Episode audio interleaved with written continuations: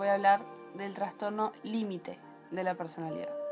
Estas personas, como miedo básico, temen a que las abandonen. Entonces sus comportamientos se basan en, en que no pase eso. Entonces por eso realizan esfuerzos desmesurados para que no los abandonen. Suelen ser muy sensibles al ambiente que los rodea y sentirse vacíos. Tienen un temor intenso justamente a ser abandonados y eso les genera una gran ira y frustración. Sus relaciones son inestables debido a su tendencia a ser extremistas con las personas. O las idealizan o las desprecian. La imagen que tienen de sí mismos es muy distorsionada e inestable. O se sienten que son hermosos o que son horribles. O también en la persona se sienten eh, grandiosos o lo peor. Es como que son muy extremistas en, todo, por lo que se ve. Bueno, a su vez experimentan sensaciones de irrealidad, que es cuando sienten que se que la realidad no es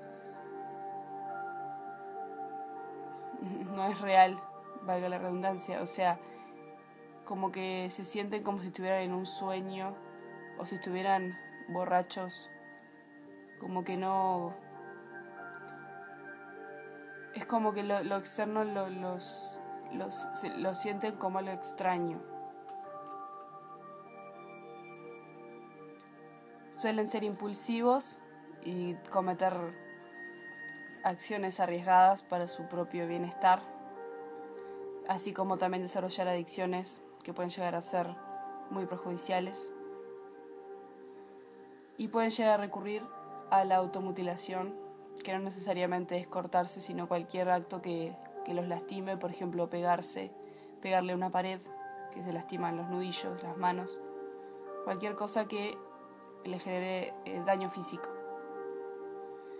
Y también llegan a amenazar a los demás con que van a suicidarse porque es parte de su manera de intentar que el otro no los deje. Es como muy enfermizo, pero es como manipulador de parte de ellos, ¿no? No me dejes porque me mato. Ese tipo de frases serían de alguien que tiene este trastorno. Y esto pasa porque eh, ellos se castigan porque sienten que, que son malas personas y que merecen ser castigados, entonces se lastiman pero a su vez no quieren que los dejen y por eso hacen que la otra persona tenga se sienta que, debe estar con ellos, o sea, porque si no corre riesgo la vida de esas personas. Y tienen, además de, bueno, de ser muy extremistas, el, el ánimo varía mucho. Pueden tener ira, angustia, estar tristes, pero por general no, nunca están bien, siempre oscilan entre sus ánimos.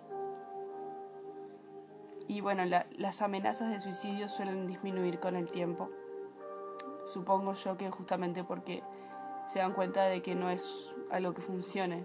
Porque si vos, por más que alguien te quiera mucho, si vos le decís me voy a matar, si me dejas, esa persona te va a querer ayudar, pero si, si, si no es tu familiar o, o algo cercano, probablemente termine yéndose porque le hace mal a esa persona, ¿no? Es lógico. Este tipo de trastorno se ve claramente en la protagonista de la película A los 13, de Tracy, que tiene una personalidad muy inestable y que hace cosas arriesgadas y se lastima ella misma por ese miedo al abandono que se le generó cuando su padre los dejó. Así que recomiendo esa película si te interesa este trastorno. Tener trastorno límite de la personalidad se siente como vivir en carne viva. Todo te llega más. Todas las emociones te tocan mucho más de cerca. El enojo es mayor. Los momentos de tristeza son inmensos. Las alegrías se sienten como euforia. La vida es como un sube y baja. Y lo que la gente no entiende es que no depende de uno. Uno no lo controla. Por más que no quiera, se siente así. Es muy difícil y desgastante para una misma y para el entorno. Te lleva a perder amigos, trabajos, oportunidades. Te hace sentir culpa y también baja autoestima, porque una quiere ser normal como todo el mundo, que las cosas no lleguen a tales extremos, pero por momentos la cabeza te gana. Esto fue una de las cosas que me dijo una chica que fue diagnosticada con este trastorno. Y mm, a través de Instagram me comuniqué con cinco mujeres que fueron diagnosticadas. Ellas tienen entre 19 y 30 años.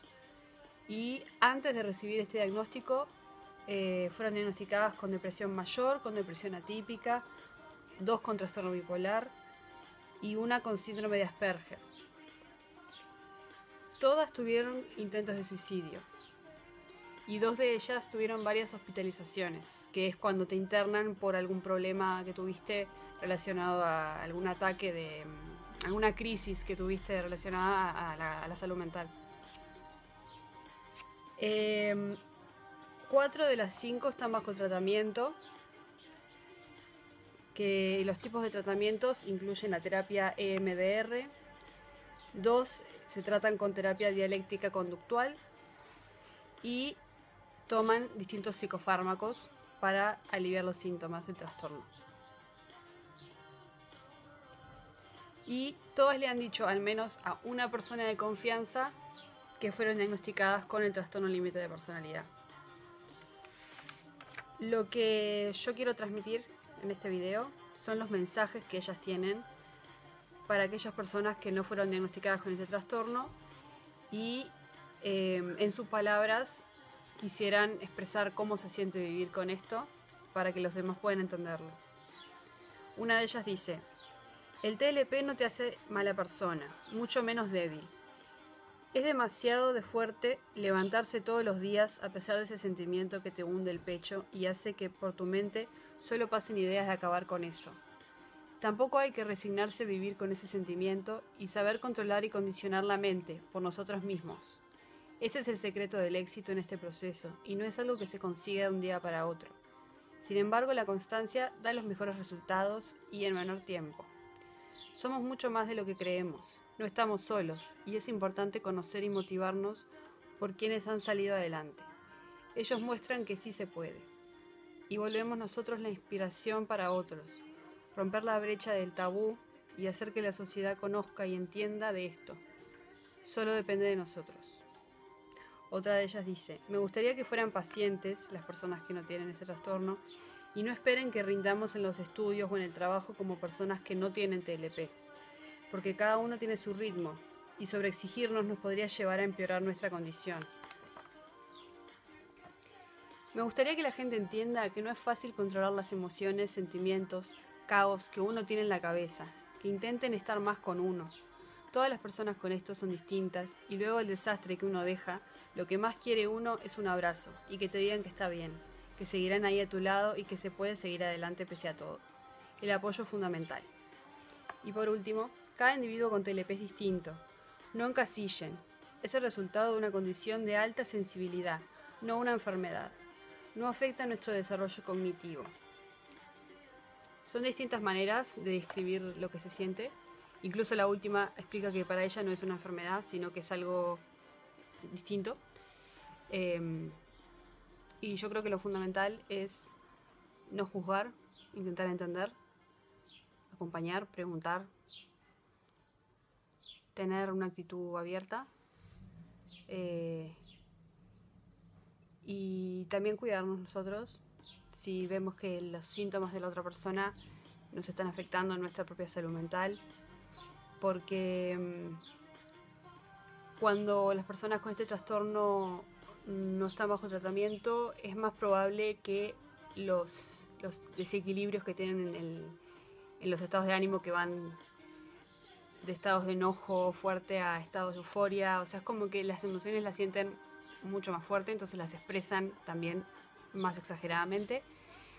Si uno está inestable, pueden llegar a afectarte entonces también hay que cuidarnos nosotros. Em, y yo creo que es importante siempre eh, buscar información y escuchar a los que saben que son los que lo viven en carne propia.